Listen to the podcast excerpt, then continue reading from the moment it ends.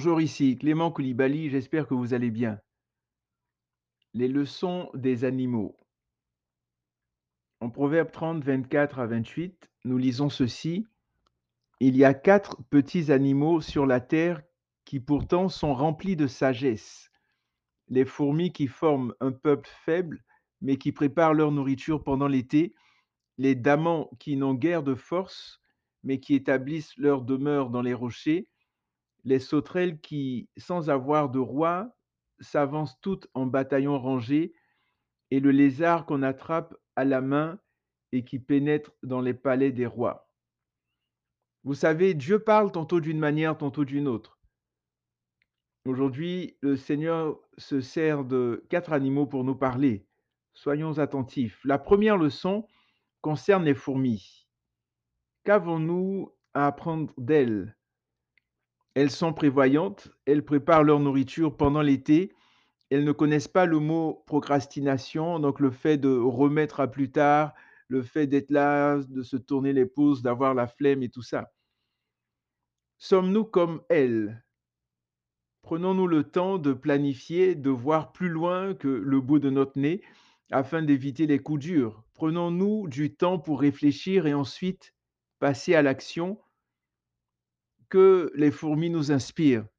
Ce n'est pas pour rien que nous retrouvons ce, cette leçon des fourmis dans la parole de Dieu. Ensuite, nous avons les damans des rochers. Ce sont des petits mammifères herbivores qui vivent en colonie dans les montagnes. Ils sont très vulnérables. Ils ont donc cette intelligence qui leur permet de subsister en vivant dans les rochers.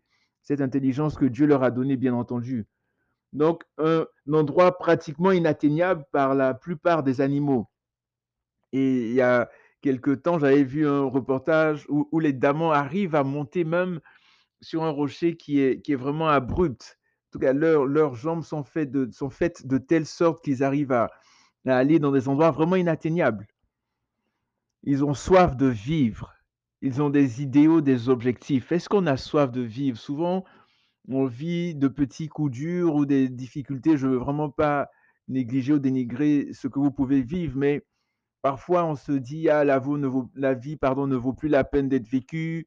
Il y a ci, il y a ça, etc. Je suis persécuté, je souffre. Oui, c'est vrai, mais vous savez, autant le jour se lève après la nuit, autant la situation va changer. Il est important qu'on ait cette assurance-là que le jour va toujours se lever, quelle que soit la nuit qu'on peut traverser, quelles que soient les difficultés qu'on peut vivre. Il y a toujours, toujours, toujours de l'espoir. Donc, ne nous décourageons pas. Prenons exemple sur ces, sur ces animaux, sur ces damans qui ont, qui ont soif de vivre et de faire des choses et de réaliser des choses.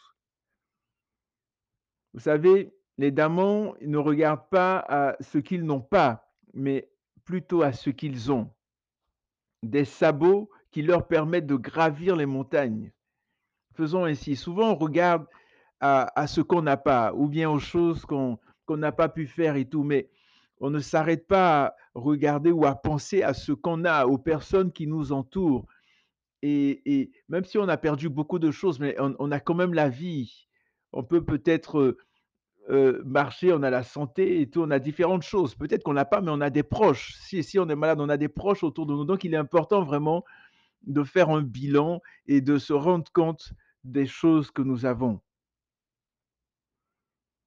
Donc vous voyez, regardons à notre potentiel que Dieu a mis en nous et cessons de nous plaindre. Comme je pouvais le dire euh, il y a quelque temps, lorsqu'on murmure, on met des murs, on murmure, on met des murs devant nous, on met des murs derrière nous. Arrêtons de nous plaindre, arrêtons de murmurer.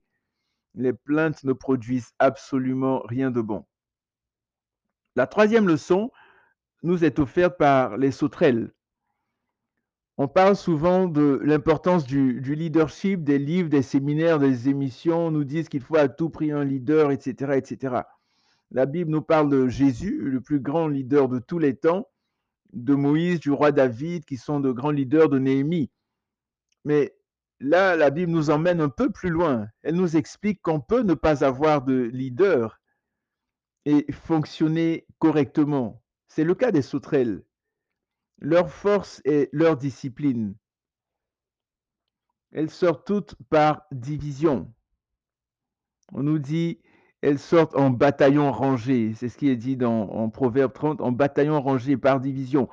Et, et, vous voyez, elles sont organisées, elles sont ordonnées sans forcément avoir de leader, mais elles arrivent quand même à, à se mettre ensemble et avoir un objectif commun et avancer. Leur force, comme je disais, est leur discipline. Sommes-nous disciplinés? En tant que disciples de Jésus, nous avons à être disciplinés. Sommes-nous disciplinés? On voit que ces sauterelles sont disciplinées. Il n'y a aucun désordre dans leur rang.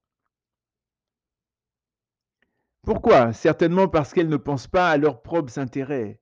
Elles ont des choses à faire et elles se concentrent sur ces choses et puis elles se disent on est en groupe, on est ensemble et on doit réaliser quelque chose ensemble.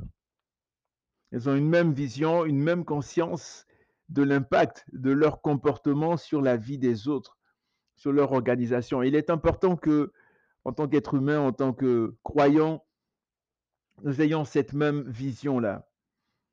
Mais la quatrième leçon nous parle du comportement des lézards ou de la prestance des lézards.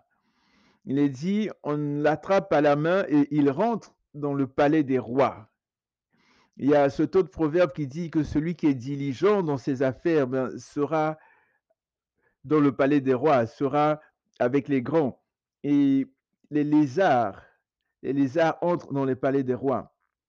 Comme l'apôtre Paul le dit, cet animal doit se faire tout en tous afin de gagner quelques-uns. Dans quel sens? Dans le sens où euh, il arrive à rentrer dans des endroits qui ne sont pas euh, forcément à la portée de tout le monde, je dirais, mais il arrive à quand même s'intégrer pour avoir un impact. En tant que chrétien, c'est ce que nous devons faire, de pouvoir entrer dans des endroits et faire briller la lumière de Christ.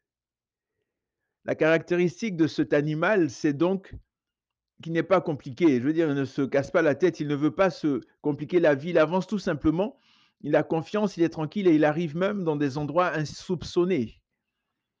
Et il est important aussi pour nous, en tant que, je dirais, croyants chrétiens, de pouvoir vraiment partout où nous sommes, comme je pouvais le dire, amener la lumière de Christ, la vie de Christ, les transformations de Christ. Donc prenons exemple, réfléchissons, il y, aurait tellement plus encore à dire, je vais m'arrêter là, mais, réfléchissons à, ces quatre animaux. Là, on peut même faire encore plus de recherches.